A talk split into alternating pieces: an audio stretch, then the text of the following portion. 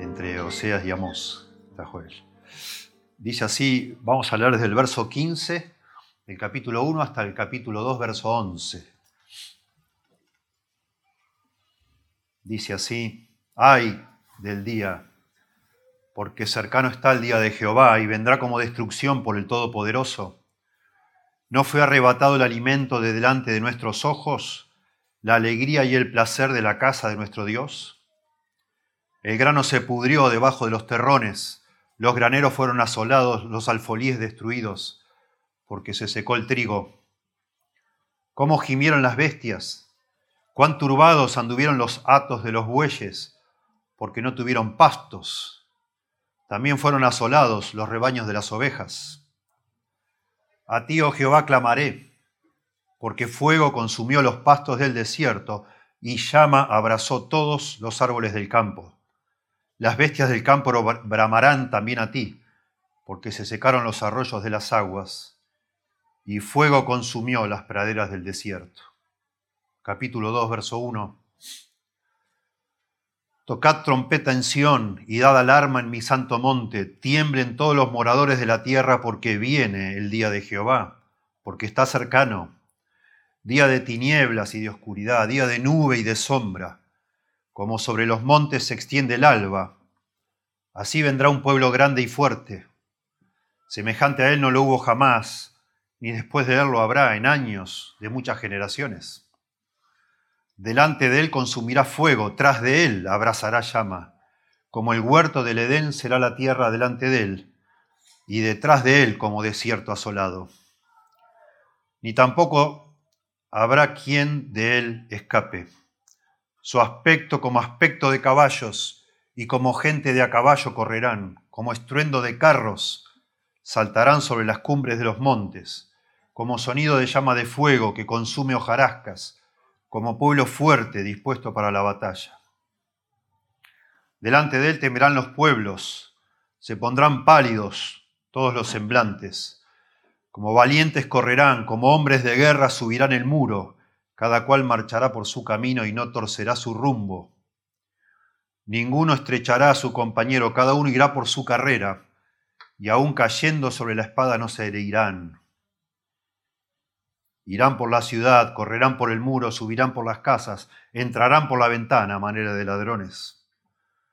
Delante de él temblará la tierra, se estremecerán los cielos, el sol y la luna se oscurecerán y las estrellas retraerán su resplandor.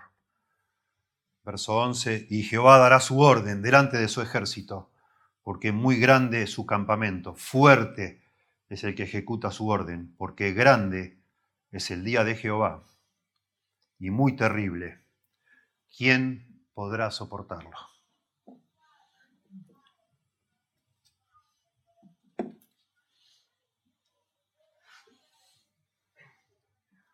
Ya vimos que el libro de Joel comienza con una invasión de langostas. Y podríamos pensar más o menos entendiendo lo que eso sucede cuando vienen langostas y cómo dejan tierra arrasada y la devastación que hay, que un profeta de Dios hubiera llegado al lugar y hubiera dicho, ánimo hermanos, tranquilos, ya va a pasar esto, Dios dice que el próximo año esto va a florecer de nuevo, las cosas están mal pero van a mejorar, levantemos los brazos, esto no es tan grave, Dios nos va a ayudar, clamemos a Dios y Él nos va a ayudar.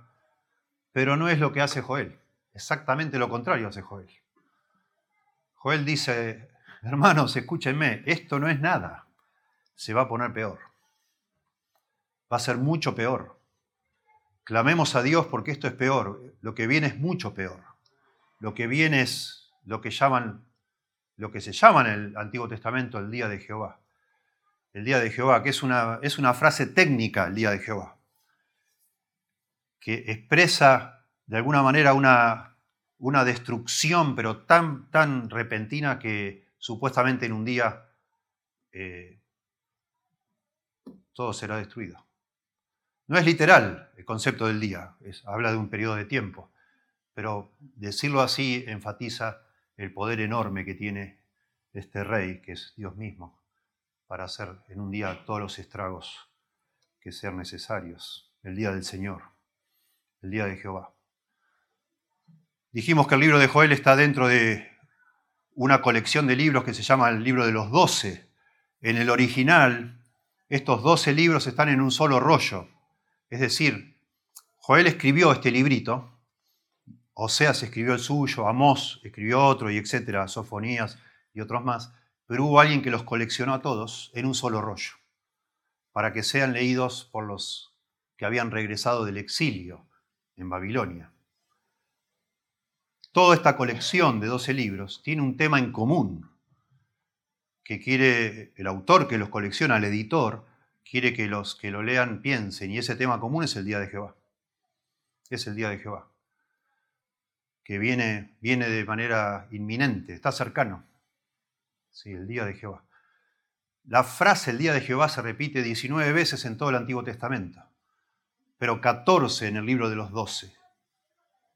Es decir, es el tema central de este libro que tiene 12 libros coleccionados. Y de esas 14 veces, 5 veces se usa en el libro de Joel. Es el gran tema de este libro, el día de Jehová. El día de Jehová, el día de Jehová. Y este, este día de destrucción, básicamente, si coleccionamos estas 19 menciones del Antiguo Testamento, hace un momento leímos Isaías 13, nos damos cuenta que se refiere básicamente a tres aspectos distintos.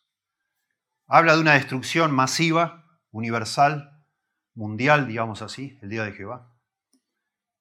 También se habla del día de Jehová, en muchos casos, la destrucción de un pueblo, en el caso de Isaías 13, de Babilonia, aunque hay versículos allí que nos abren, abren, digamos así, el panorama para esta destrucción mundial.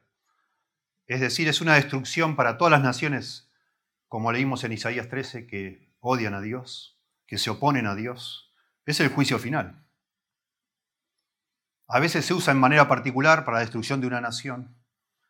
Y a veces, y eso es lo que hace Joel, muestra que esa nación puede llegar a ser el pueblo de Dios también. Y eso sorprende. Y a veces se usa el día de Jehová, y lo va a hacer Joel también, para mostrar que es un día de restauración del pueblo escogido de Dios. Más que el pueblo escogido técnicamente del remanente, de los que se arrepienten, porque Dios va a destruir a su pueblo escogido, pero solo va a librar y a restaurar, va a usar ese día de castigo para purificar a su remanente, es decir, a los que se arrepientan. Notablemente Joel, que usa cinco veces la frase el día de Jehová, la utiliza de esas tres maneras. Habla de una destrucción masiva, que afecta también al pueblo de Dios. Habla de una restauración del pueblo de Dios en el día de Jehová. Y también habla de la destrucción de las naciones enemigas de Israel o de Judá. Ese es el día de Jehová. El día de Jehová. Vamos, a, medida que expliquemos estos pasajes, yo voy a citar de Amós, de Sofonías. Sofonías es el segundo libro que habla mucho de esto. Pero me gustaría, sí, desde el vamos, conectar esto con el Nuevo Testamento para que nosotros entendamos de qué se trata este día de Jehová. Jesús en Mateo capítulo 24 dice, verso 29, e inmediatamente después de esto, e inmediatamente, perdón, después de la tribulación de aquellos días, el sol se oscurecerá y la luna no dará su resplandor y las estrellas caerán del cielo y las potencias de los cielos serán conmovidas. Ese es el día de Jehová. Entonces aparecerá la señal del Hijo del Hombre en el cielo, y entonces lamentarán todas las tribus de la tierra, y verán al Hijo del Hombre viniendo sobre las nubes del cielo con poder y gran gloria. El Señor habla del día de Jehová en el Nuevo Testamento. Y Él va, a venir en ese día, y Él va a ejecutar ese juicio. En el libro de Primera Pedro, dice, en Segunda Pedro, perdón, dice, capítulo 3, verso 10, pero el día del Señor Nuevo Testamento. Vendrá como ladrón en la noche, en el cual los cielos pasarán con gran estruendo, y los elementos ardiendo serán deshechos, y la tierra y las obras que en ella hay serán quemadas. Es el día de la ira de Dios sobre este mundo. El día de la ira de Dios. El argumento favorito de los ateos dice que si existe Dios, ¿por qué no hace algo? con la maldad que hay en este mundo. Bueno, asombrosamente la Biblia describe, describe lo que Dios va a hacer con la maldad de este mundo. Y la descripción no es para nada interesante o halagadora, digamos así. No es para nada positiva, es, es de terror. Sí va a ser algo Dios. Lo que pasa es que por ahora tiene paciencia Dios, para que más se salven. Podríamos agregar, como para tener claridad mientras discutimos estos versículos, o mientras los explicamos, que el día del Señor, en primer lugar, siempre es un día de juicio de Dios. En segundo lugar, es un día que apunta al futuro.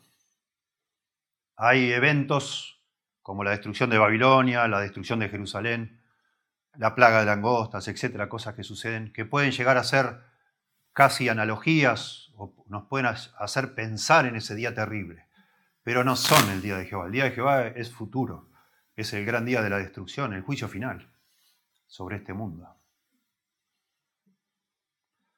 En tercer lugar, está acompañado por un tiempo de gran angustia en toda la tierra, en todos los moradores de la tierra, no solo una nación particular.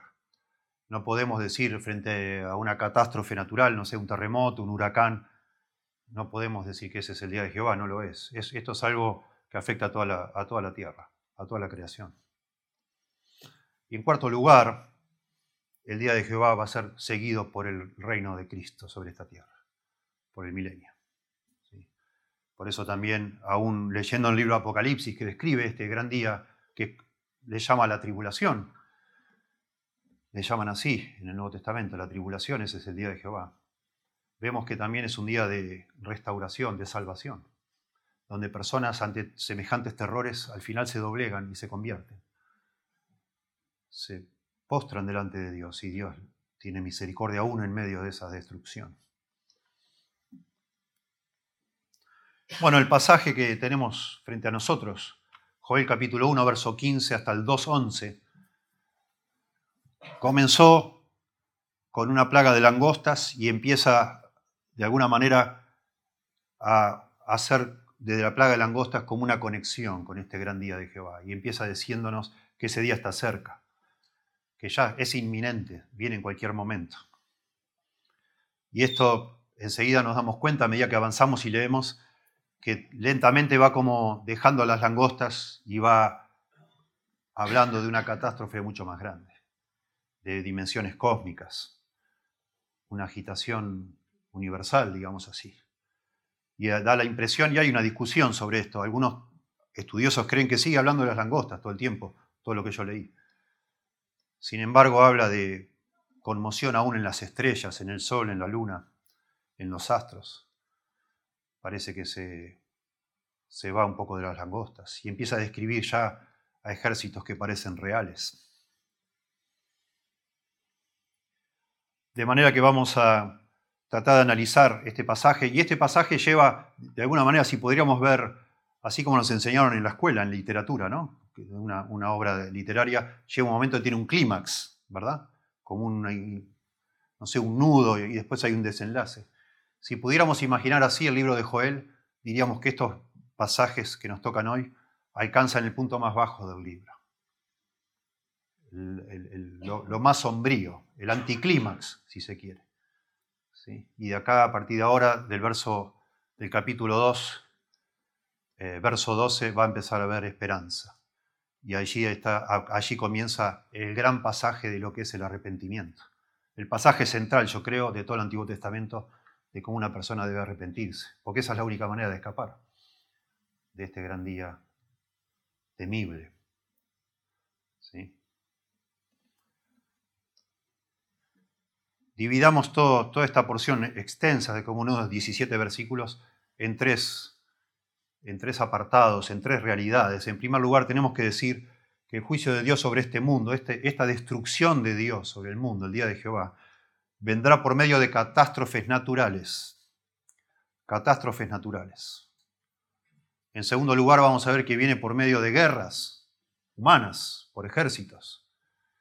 Y en tercer lugar, y lo más asombroso, es que viene por Dios mismo. Dios mismo es el que ejecuta. Por eso es tan temible, es imposible escaparse.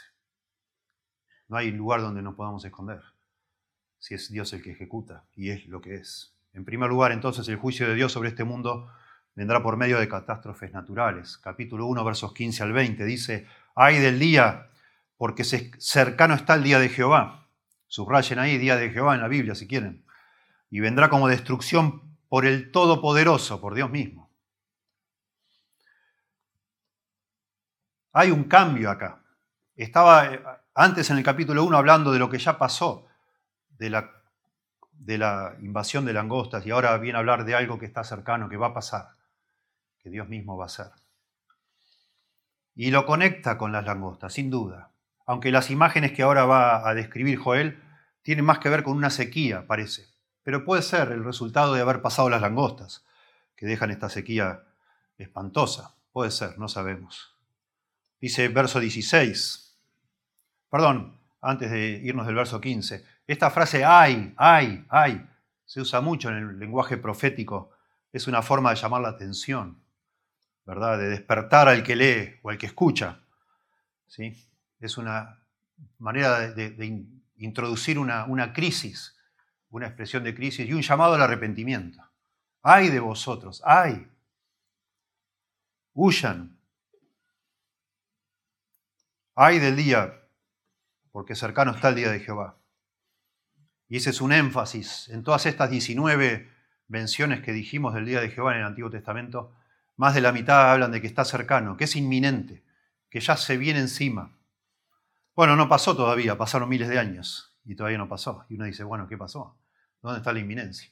Bueno, es que cada generación necesita escuchar eso. Cada generación necesita pensar. Yo no, no tengo la vida comprada, yo no sé. Yo no puedo jugar con Dios. Yo no puedo. La verdad es que el juicio de Dios está pendiente sobre esta tierra desde que Adán y Eva cayeron en pecado. Vivimos bajo esa inminencia, como la espada de Damocles, famosa historia, está sobre nosotros pendiente de caer en cualquier momento. Y lo vemos. Y eso explica también a veces por qué pasan ciertas cosas, que son solo muestras, pequeñas muestras de lo que Dios es capaz de hacer y quiere hacer y va a hacer. ¿Sí? Es lo que es. nuestro, nuestro mundo entero estaba bajo maldición. La tierra toda gime, dice la Biblia. Romanos 8. Toda la tierra está afectada por causa del pecado. Y cada tanto Dios manda sus juicios, sus castigos que son solo como advertencias. Ojo que esto no es nada, esto no es nada. Va a venir peor. Como si Dios nos dijera, a mí no me tiembla para nada el pulso. Arrepiéntanse, déjense de endurecerse contra mí. Es tremendo, tremendo. Pero lo que se busca con este tipo de expresiones es que los que leemos tomemos nota y nos arrepintamos, no nos endurezcamos más. Que es lo que a veces pasa, ¿no? Viste, te dije. Sí, mirá, las cosas que pasan. Mirá que, cómo puede ser esto. Miramos en la televisión imágenes y no puede ser. Dios no puede existir. Mirá esto que pasa. Qué barbaridad. Bueno, el llamado de la Biblia es al revés. Es a considerar que sí, Dios existe. Y está enojado. Y está molesto. La ira de Dios está sobre toda su creación. Porque toda su creación está afectada lamentablemente por el ser humano. Por el pecado del ser humano. Está bajo el juicio de Dios. Había terminado el verso 14, capítulo 1 de Joel, y clamada a Jehová, y clamada a Jehová, por lo de la invasión de langostas, ¿verdad? Y ahora lo que hace Joel es, de alguna manera, dar más argumentos para clamar a Dios. ¡Ay! ¡Ay! De este día que se acerca. Y, Joel clama en nombre del pueblo como profeta que es porque cercano está el día de Jehová y vendrá como destrucción por el Todopoderoso. Está hablando de algo fatal, de algo inminente que está cercano, pero algo que va a ser siniestro, tremendo.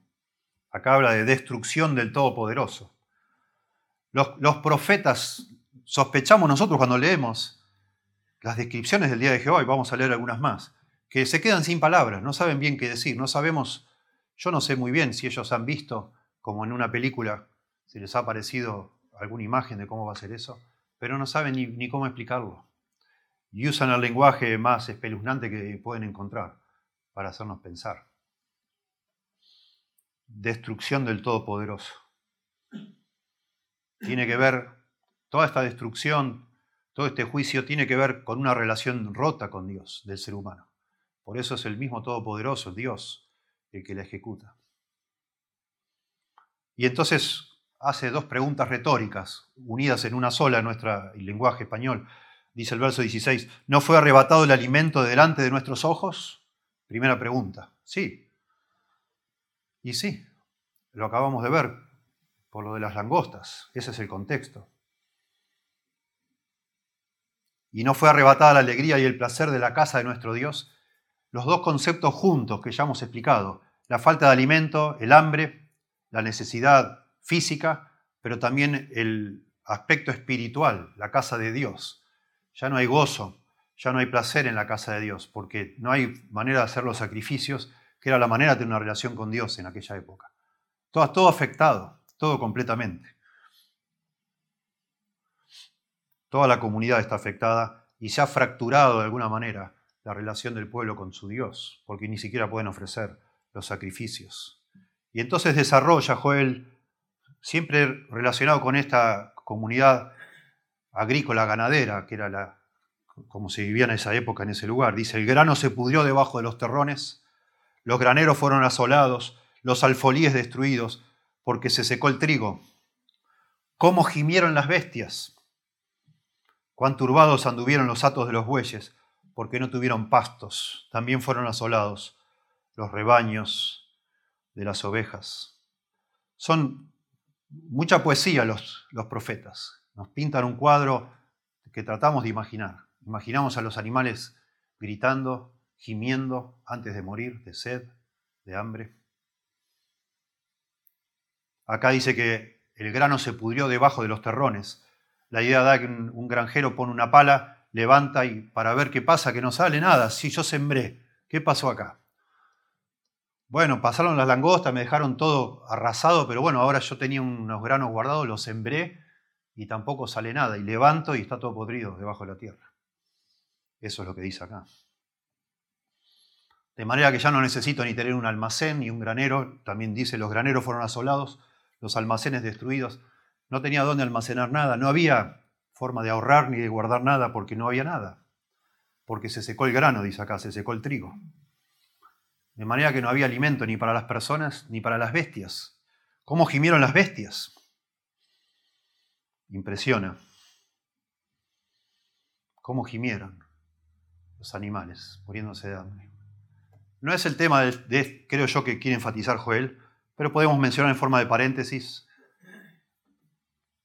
este, cómo en la Biblia, a lo largo de la Biblia, vemos cómo la creación sufre por culpa nuestra. Sí, en algún momento hay sequía, en el tiempo de Elías, ¿se acuerdan ustedes? Por causa del pecado. Y hasta que el pueblo no se arrepintió, Dios no mandó lluvia. Y bueno, el gran pasaje es Romanos 8, ya lo mencionamos, la creación toda gime y aún está de parto, esperando por fin que se sea quitado el pecado. Porque todo es afectado. Cuando Adán y Eva pecan y Dios habla de las consecuencias, habla de las consecuencias no solo para ellos dos que pecaron, sino para la creación. Habla de los espinos, de los cardos, Toda la creación está afectada por el pecado.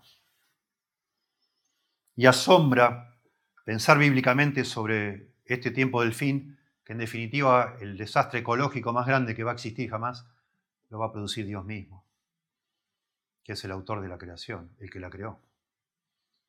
Que por más que nos pongamos las pilas, y no estoy diciendo que no lo hagamos, pero por más que tratemos de cuidar nuestra creación, así le, o esta creación, Dios la va a destruir igual. Y el gran problema en la creación es nuestro pecado, más que ninguna otra cosa. Y acá sufren los bueyes, sufren los animales, y va describiendo distintos tipos de animales, ¿no? Las bestias dice primero, habla de los bueyes, no tuvieron pastos, y habla de los rebaños de ovejas, que son los más, los más rústicos de todos, los que menos sufren, en definitiva, cuando hay un poco de sequía, eh, la que más aguanta la oveja, también. También, por eso dice también, fueron asolados los rebaños de las ovejas. Y entonces Joel después que había dicho que en el verso 14 que teníamos que clamar a Dios, el mismo profeta Joel, esto es asombroso, en el libro es asombroso, que habla en primera persona. Él se involucra con el pueblo al que profetiza, casi como dándoles un ejemplo de lo que tienen que hacer. Y dice Joel, a ti clamaré, oh Jehová, o a ti clamo, sería mejor traducido, a ti, oh Jehová, clamo, porque fuego consumió los pastos del desierto y llama abrazó todos los árboles del campo. La situación es como si hubiera tierra arrasada, como si hubiera, hubiera incendiado todo. ¿Sí? No solo el pasto, los árboles, todo. Y ahora dice el verso 20, no solo los animales domésticos, que son el buey y la oveja, que había hablado antes, las bestias, que claro, dependen que el amo le tire el grano, le, dé la alfalfa, le dé lo que juntó.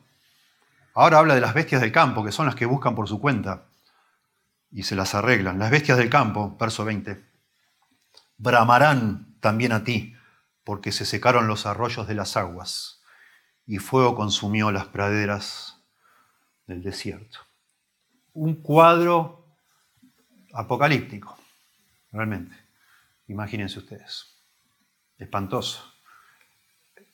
De una dimensión, de nuevo, enorme. Que tenemos, bueno, este año hemos tenido mucha sequía nosotros y hemos visto imágenes realmente muy feas. De animales, muchos animales muertos. Bueno, imagínense eso a nivel global, ¿no? Una cosa de locos. Imagínense ustedes. Tremendo. La nueva versión internacional, hablando de estos animales salvajes, dice, aún los animales del campo te buscan con ansias. Me gusta porque la palabra Brahman, acá dice Brahman a ti, es la, idea literal es de buscar algo con ansias. Se usa una vez más en, en la Biblia, es en el Salmo 42, como el siervo brama por las corrientes. Así clama por ti el alma mía, oh Dios, ¿se acuerdan? Es un deseo, pero un anhelo enorme y por eso traducen así. Los animales del campo te buscan con ansias. Quizás el efecto que quiere producir Joel, porque Joel les está diciendo, busquen a Dios, clamen a Dios. Miren, los animales están clamando a Dios. No puedes, no puedes vos ser más terco que un animal. Las bestias del campo están gimiendo y clamándole a Dios. Clamale vos también. Pedile a Dios.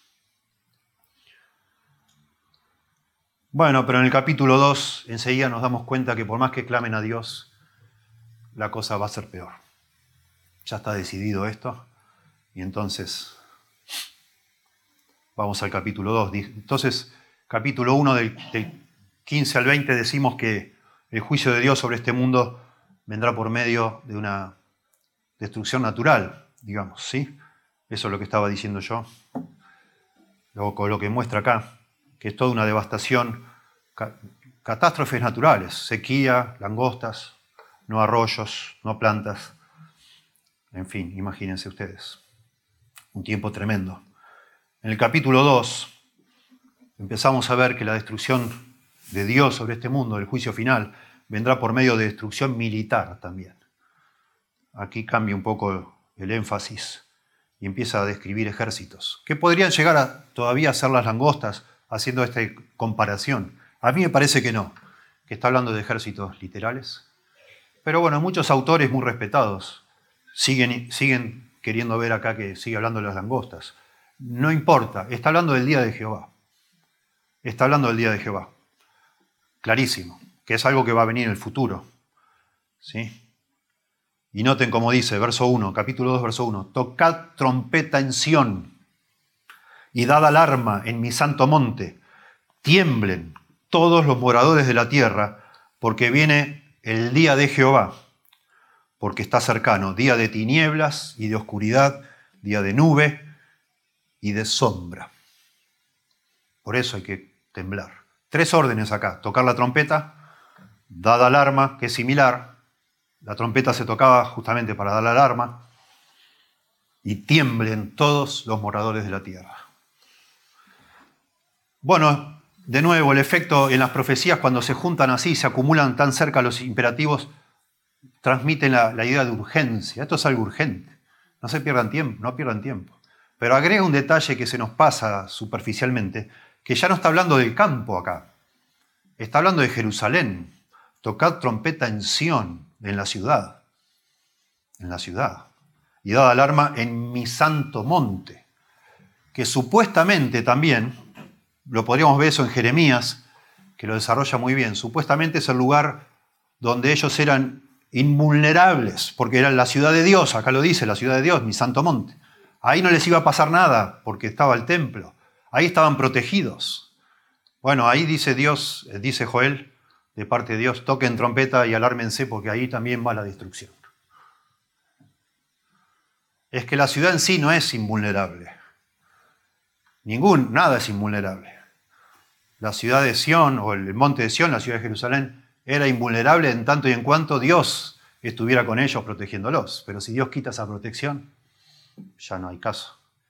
Y, a eso nos va a llevar esta profecía de manera progresiva a demostrar al final el que vino a destruir es Dios mismo. Así que olvídate del templo, olvídate de la ciudad de Dios, olvídate de lo que lo que te da la seguridad que vos pensás por medio de tus supersticiones o qué, que está protegido, no está protegido nada. No hay lugar donde está protegido si el que comanda la destrucción es Dios mismo. No hay amuleto que te salve. Tiemblen todos los moradores de la tierra. Esa es la actitud que busca el profeta, que busca Dios, por supuesto por medio de esta destrucción, que el ser humano tenga temor y lo busque y se arrepienta. Porque viene el día de Jehová, porque está cercano, insiste, cercano, cercano, inminente. Día de tinieblas y de oscuridad, día de nube y de sombra. Llama mucho la atención cuando leemos esto y leemos de una trompeta o de tocar trompeta, de alarma, pero también leemos de tinieblas, de oscuridad, de nube y sombra. si mezclamos todos esos elementos, recordamos que en el Antiguo Testamento ha habido momentos así. O ha habido un gran momento así, que es cuando Dios les da la ley en el monte de Sinaí. Que Dios desciende al monte y hay sonido de trompeta, bocina, ¿sí? tiembla todo. Y hay oscuridad, hay sombra, y es la presencia de Dios en su, para hacer un pacto con su pueblo. Tremendo. Es cuando Dios desciende a este mundo para hacer un pacto con el pueblo de Israel. Bueno, acá Dios desciende, pero otra forma, para destruir, en destrucción. Noten cómo dice, escuchen, cómo dice Sofonías, capítulo 1, otro profeta menor, versos 14 al 16. Cercano está el día grande de Jehová, cercano y muy próximo, tres veces inminente. Es amarga la voz del día de Jehová. Gritará allí el valiente. Día de ira aquel día, día de angustia y de aprieto, día de alboroto y de asolamiento, día de tinieblas y de oscuridad, día de nublado y de entenebrecimiento, día de trompeta y algaraza sobre las ciudades fortificadas y sobre las altas torres. Así dice Sofonías. Ya no es un tema natural, una devastación natural, sino que afecta, acá dice ciudades fortificadas, es un día de matanza, terrible, espantoso, cercano, y es un día oscuro, de tinieblas. Ya Jerusalén ya no es invulnerable, no, no es inviolable, no hay lugar donde estar seguro, no hay, ni que te escondieras en el mismo atrio del templo, no, ahí también va a venir. Y de nuevo Joel menciona a todos los moradores de la tierra por tercera vez en el libro. Todos tienen que temer. Todos los moradores de la tierra.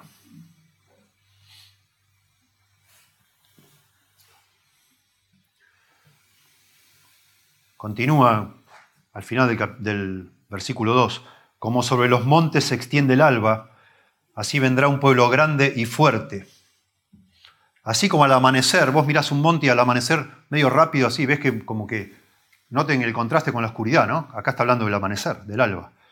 Así como de golpe se ilumina todo un, toda una, una colina con el sol, así aparece de golpe un ejército, un pueblo grande y fuerte. Semejante a él no lo hubo jamás, ni después de él lo habrá en años de muchas generaciones. Lo mismo que había dicho, creo que en el versículo 3, que esto es algo inaudito, nunca se va a escuchar algo semejante, es algo que nunca se vio, una destrucción nunca vista. Delante de él consumirá fuego. Hay, muchas imágenes acá que uno puede hasta imaginar como una película. Es, parece un documental esto, una película de guerra. Delante de él consumirá fuego, tras de él abrazará llama. Está hablando como un antes y un después, ¿no? Viene, viene este ejército y viene consumiendo y está el antes y el después. Todo mal, todo destruido. Delante de él consumirá fuego,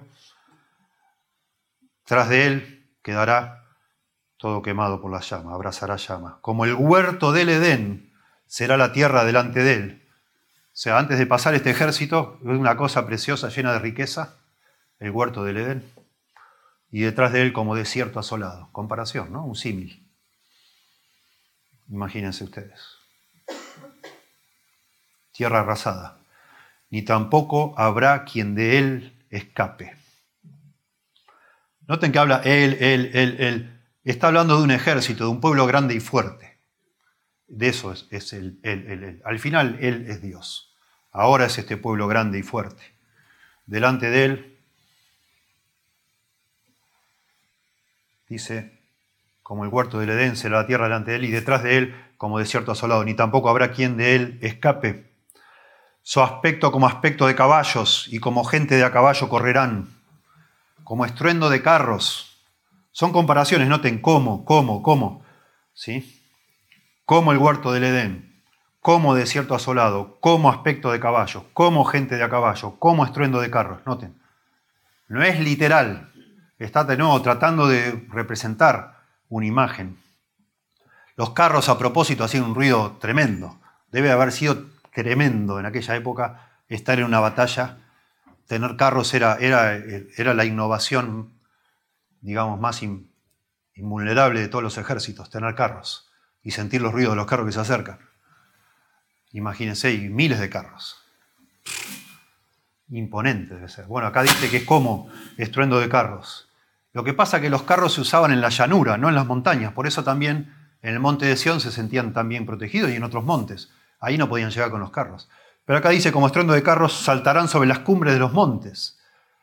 Eh, no es literal. Ningún carro sube al monte de, de este tipo de carros. Hablando del ruido, del estruendo, del sonido del aterrador. Como sonido de llama de fuego, noten, que consume hojarascas. El crepitar del fuego, también espantoso. Imagínense ustedes, los ruidos, como hay cuando hay un incendio, como pueblo fuerte dispuesto para la batalla. Por eso yo digo que aparte de desastres naturales, esta destrucción de Dios tiene que ver con ejércitos humanos. Es lo que está describiendo acá, de este gran día. Y bueno, lo que nos describe en Apocalipsis, de este día del juicio final, va a haber guerras, guerras, digamos así, para decirlo de una manera, Dios está interviniendo, Dios mandará desastres naturales, lo vemos también en Apocalipsis, eso, claramente, pero también es una forma de autodestrucción, el ser humano se va a autodestruir, pero es Dios el que está detrás de eso. Personas peleando unas contra otras. Hoy mismo estamos con el tema de Ucrania pendientes si va a usar o no va a usar energía atómica, no sabemos bien qué va a pasar, pero la humanidad tiene esa sensación de que de inminente puede haber un desastre inminente en cualquier momento, solo por el egoísmo de algunas personas, la maldad. El pecado se ha exacerbado a ese punto que no les importa. Y bombardean y muestran imágenes, ¿no? lugares donde hay civiles, no pasa nada. Y ametralletan y matan personas como si fueran lombrices. Tremendo. Está describiendo una situación donde no hay escape ni, tampoco habrá quien de él escape. No hay salida, no hay manera, no hay lugar donde te escondas.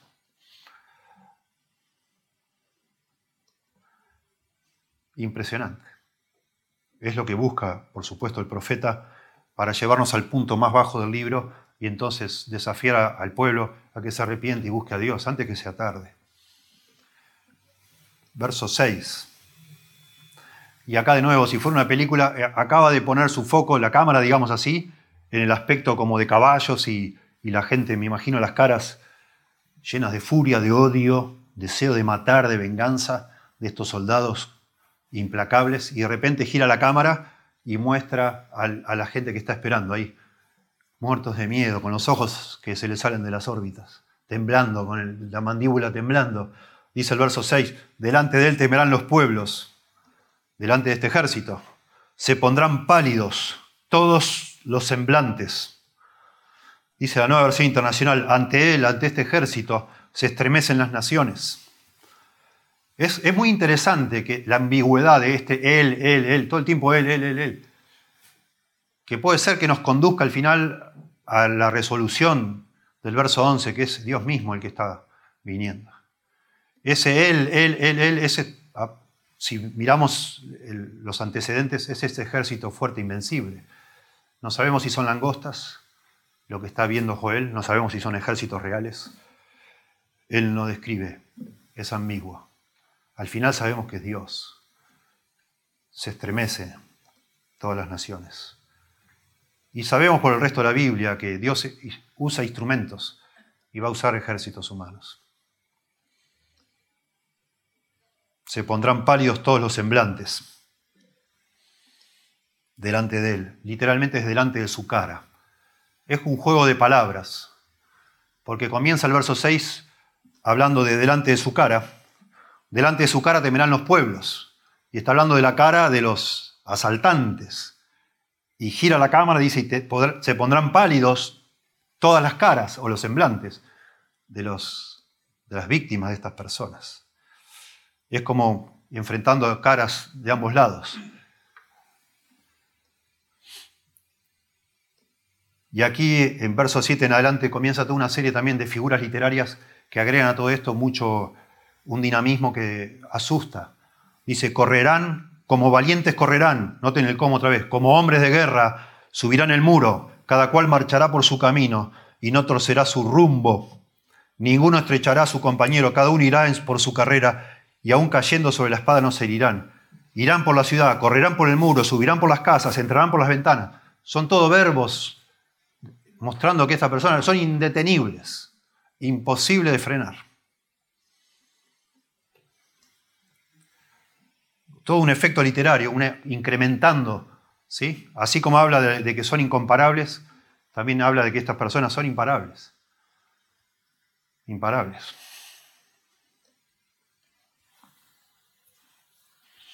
Y de nuevo, el muro, las ciudades tienen muros para protegerse, no importa, estos suben el muro, corren, suben el muro, marchan por su camino, no no tuercen su rumbo, están en el muro tirando flechas, tirando, no sé, cosas encendidas y esta gente sigue como robots. Siguen, dice acá que no torcerán el rumbo, lo que dice que no, no, ni se mueven para esquivar nada, siguen adelante. Parece una película de terror, son como indestructibles. Verso 8, ninguno estrechará a su compañero. La idea es que van caminando ordenadamente como un ejército y ninguno eh, golpea a su compañero para correrse. Sigue cada uno por su carril. Cada uno irá por su carrera, por su carril. No se mueven y aún cayendo sobre la espada no se herirán. La idea, otras, otras Biblias traducen, usan el concepto de flechas. Dice la nueva versión internacional, cada uno marcha en línea, se lanzan entre las flechas sin romper filas. Acá dice espadas que no les hacen nada, siguen adelante. Es una película de terror, es esto. ¿Sí? Como Terminator, pero multiplicado por millones ahí, pum, pum, avanzando, avanzando, avanzando. Y lo más espeluznante de esto es que llegan a la ciudad y entran a la ciudad, los muros no sirven para nada, pero no solo entran a la ciudad, sino que entran a la ventana de las casas, de, tus aposentos, del lugar más íntimo que vos tenés. Me imagino personas abajo de la cama, tratando de esperar que todo esto pase. Bueno, ahí entran también y abajo de la cama te encuentran. Irán por la ciudad, verso 9, correrán por el muro, subirán por las casas, entrarán por las ventanas a manera de ladrones, arrasando con todos. Imponente, impresionante. Como una película de terror, ¿no? Donde una persona está siendo perseguida y no hay escondite, se esconde en un lugar y eh, ahí lo encuentra. Y sigue escapando y otro lugar y ahí lo encuentra. Y no hay lugar donde esconderse. Y en tercer lugar, versos 10 y 11, no solo el juicio de Dios sobre este mundo viene por medio de desastres naturales, por medio de ejércitos y de guerras, sino también el juicio de Dios sobre este mundo vendrá por medio de la intervención directa de Dios. Y eso es lo más terrible. Dice, delante de él temblará la tierra, se estremecerán los cielos, el sol y la luna se oscurecerán y las estrellas retraerán su resplandor. Y entonces acá decimos, ah, momento, este él, no hay ejército que haga oscurecer el sol o las estrellas. ¿Qué, va, ¿Qué ejército va a hacer eso? A lo mejor este él es algo mucho más grande que un ejército. Delante de él temblará la tierra, se estremecerán los cielos, el sol y la luna se oscurecerán y las estrellas retraerán su resplandor. A lo mejor este Él es el Todopoderoso, como había dicho al principio. Destrucción del Todopoderoso. Habíamos leído, ¿no? Capítulo 1, verso 15. Y Jehová dará su orden, es el comandante general, delante de su ejército, porque muy grande es su campamento. Fuerte es el que ejecuta su orden de Jehová porque grande es el día de Jehová y muy terrible. ¿Quién podrá soportarlo? Es Dios ejecutando su juicio.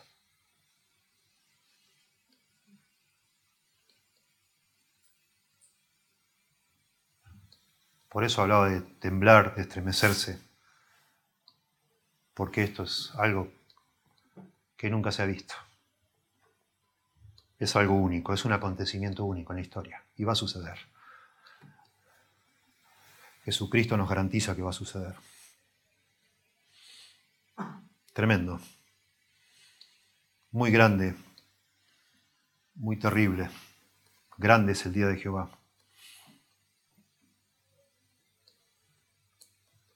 Yo pienso, pensando en nosotros, ¿no? Recién en, los otros elementos del culto dimos gracias a Dios, cantamos gracias Cristo, porque la ira de Dios fue derramada sobre Él, no sobre nosotros. Y pienso en nosotros siempre tenemos que pensar cuando leemos la Biblia de qué manera esto se puede aplicar a mi vida. Y yo creo que se puede aplicar a nuestra vida. Primero, por supuesto, pensar, tratar de afinar nuestro concepto de Dios. Dios no es un abuelito celestial que solo derrama cosas lindas, amorosas y nunca se enoja. No es. Dios no es un hombre afeminado que está en una nube desesperado para que todos lo querramos a Él, para que la gente lo busque y lo quiera. No es así. Dios no busca agradarnos a nosotros, para nada. No es el punto, no es, no es el cuadro bíblico. En, en ese sentido, en primer lugar, tenemos que aprender leyendo el Antiguo Testamento para entender bien quién es Dios. Y eso nos va a ayudar a valorar más la gracia de Dios sobre nosotros.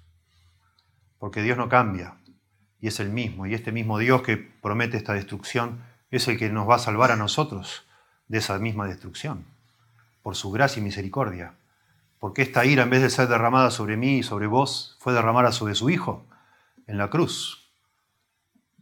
Busquen conmigo y de, paso nos prepara eso para la Santa Cena. Busquen Primera Tesalonicenses, capítulo 1, versos 8 y 9. versos 9 y 10, mejor.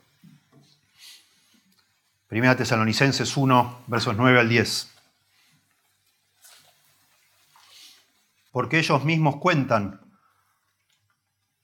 de nosotros la manera en que nos recibisteis y cómo os convertisteis de los ídolos a Dios para servir al Dios verdadero, al Dios vivo y verdadero, y esperar de los cielos a su Hijo. Noten, verso 10, 1 Tesalonicenses 1.10. Y esperar de los cielos a su Hijo, el cual resucitó de los muertos, a Jesús, quien nos libra de la ira venidera. Gracias a Dios por eso. Pero la única manera en que Jesús puede librarnos de la ira venidera es que Él recibió la ira de Dios sobre sí mismo. Eso es lo que vemos en la cruz. Por eso necesitamos, para entender el Evangelio, necesitamos entender la ira de Dios. Necesitamos entender lo que nuestro pecado produce a este Dios santo. La revulsión, repulsión, no sé cuál es mejor decirlo, a sus ojos. Pero nosotros, por la gracia y misericordia de Dios, hoy hemos sido aceptos en el amado y Dios nos mira a los que somos sus hijos y, está agradado con nosotros. Pero no es así con todos los que están acá, ni todos los que vayan a escuchar este sermón. Y acá es donde se aplica esto. Porque el pueblo de Israel, el pueblo de Judá, tenían una falsa esperanza. Decían, templo de Jehová, templo de Jehová es este. No nos va a pasar nada, esta es la ciudad de Dios, la ciudad santa. Estamos protegidos por el autor de la creación, Él es nuestro Dios. Él hizo un pacto con nosotros, nada nos va a suceder.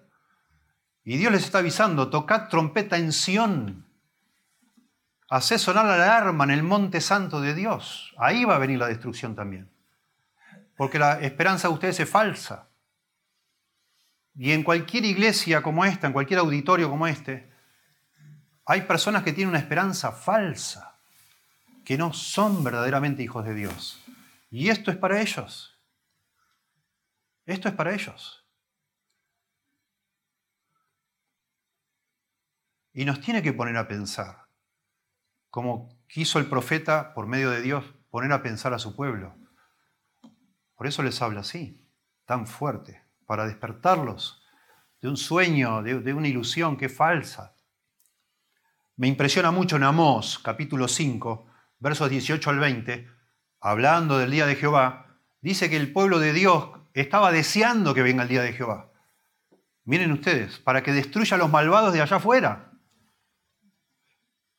Pero no pensaban que venía para destruirlos a ellos. Porque ellos no, a mí no me va a pasar, si yo soy hijo de Dios. Dice en Amós capítulo 5, verso 18, ay de los que desean el día de Jehová. Este día espantoso. Ay de los que desean el día de Jehová. ¿Para qué queréis este día de Jehová? Dice Amós. ¿Para qué lo querés? Será de tinieblas y no de luz, como el que huye de delante del león y se encuentra con el oso o como si entrara en su casa y apoyara su mano en la pared y lo muerde una culebra. ¿No será el día de Jehová tiniebla, sino luz, oscuridad que no tiene resplandor? Claro, ellos lo deseaban porque querían que Dios mande fuego sobre sus enemigos, pero no entendían que Dios estaba enojado con ellos, porque su corazón delante de Dios no estaba bien, porque era falso, porque este pueblo, dice Dios, de labios me honra, pero su corazón está lejos de mí. Y eso pasa en cualquier iglesia evangélica donde se habla de Cristo y de la salvación y de la muerte en la cruz. No todos los que estamos sentados acá hemos realmente venido a ponernos bajo la cruz de Cristo como Dios quiere. Solo sabemos de labios repetir el mensaje, pero no, realmente no lo hemos abrazado. Y estamos bajo la ira de Dios, si ese es el caso. Y uno tiene que pensar, no te creas. En aquel día muchos me dirán, Señor, Señor, en tu nombre hicimos esto, hicimos lo otro, y yo os diré, apartados de mí, hacedores de maldad, nunca os conocí. No todo el que me dice Señor, Señor, dice Jesús, entrará en el reino de los cielos. Para, esos, para ellos es esta, advertencia. Asegúrate, por favor, asegúrate. No, no, estar en esta iglesia, por más linda que sea, por más que le demos lugar a la palabra y que seamos conservadores, etcétera, y que cantemos cosas tan profundas, no te, no te cubre a vos de un manto de protección. No lo hace, no lo va a hacer. No existe tal lugar. Tenés que vos venir a, los pies de Cristo. La sangre de Cristo es la que te tiene que cubrir. Vos te tenés que humillar delante del Señor y pedirle a Él que te salve. Y ningún lugar puede hacer eso por vos. Ninguna relación, ninguna amistad, ningún contacto. No importa a quién conoces, a quién leíste, no importa nada de eso. Qué videos mirás, no importa. Si vos personalmente no te humillaste delante de Dios y le pediste que Él sea tu Salvador, te espera la ira venidera. Y eso hay que pensar. Por eso inmediatamente después de este pasaje se nos va a hablar del genuino arrepentimiento. Ahí está la clave. Para que estemos seguros de que no nos va a tocar este día. Que somos parte del remanente de Dios. Sofonías capítulo 2, verso 1 dice, Congregaos y meditad, oh nación sin pudor, antes que tenga efecto el decreto y el día se pase como el tamo, antes que venga sobre vosotros el furor de la ira de, Jehová, antes que el día de la ira de Jehová venga sobre vosotros, ustedes, judíos, pueblo de Dios, congregaos y meditad, oh nación sin pudor. Buscad a Jehová todos los humildes de la tierra, los que pusisteis por obra su juicio buscad justicia, buscad mansedumbre. Quizás seréis guardados en el día del enojo de Jehová. Y esa es la gran enseñanza, yo creo, cuando leemos este tipo de pasajes. asegurar nuestro corazón, asegurarnos delante de Dios de que realmente estamos con Él, que tenemos al Hijo de Dios. Y no poner nuestra esperanza en lo que alguien nos dijo alguna vez, que levantamos la mano, que pasamos al frente, que llenamos una tarjeta, que nos lloramos o nos emocionamos. No tiene nada que ver eso. Tenemos que mirar frutos en nuestra vida. Frutos de verdad que Dios está con nosotros que de verdad vemos que el Señor es nuestro Salvador. ¿sí? Y gracias a Dios por eso. Y gracias a Dios, porque existe una forma de escapar. Porque el mismo Dios que castiga es el mismo Dios que salva y purifica. ¿sí? Y nos recibe, a pesar de que no, no, es que no es que nosotros somos buenos y los que están allá son malos, somos todos malos. Pero hay un Salvador, Jesucristo, que vino a buscar y a salvar a lo que se había perdido. Y a Él tenemos que acudir, corriendo, ¿sí? corriendo porque está cercano, cercano, cercano, cercano, próximo, muy próximo, el día de Jehová. Corre a Cristo, por favor. ¿sí? Te damos gracias, Señor, por tu palabra y oramos y pedimos que tu Espíritu Santo sea el que transforma nuestros corazones, que penetra con tu mensaje. No, no somos capaces con nuestras palabras de transmitir la gravedad, la urgencia, los horrores de lo que le espera a alguien que está sin Cristo, Señor.